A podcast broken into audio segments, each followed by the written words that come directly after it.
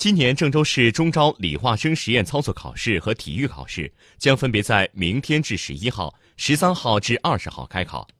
交警部门将加强警力维持考点周边的交通秩序。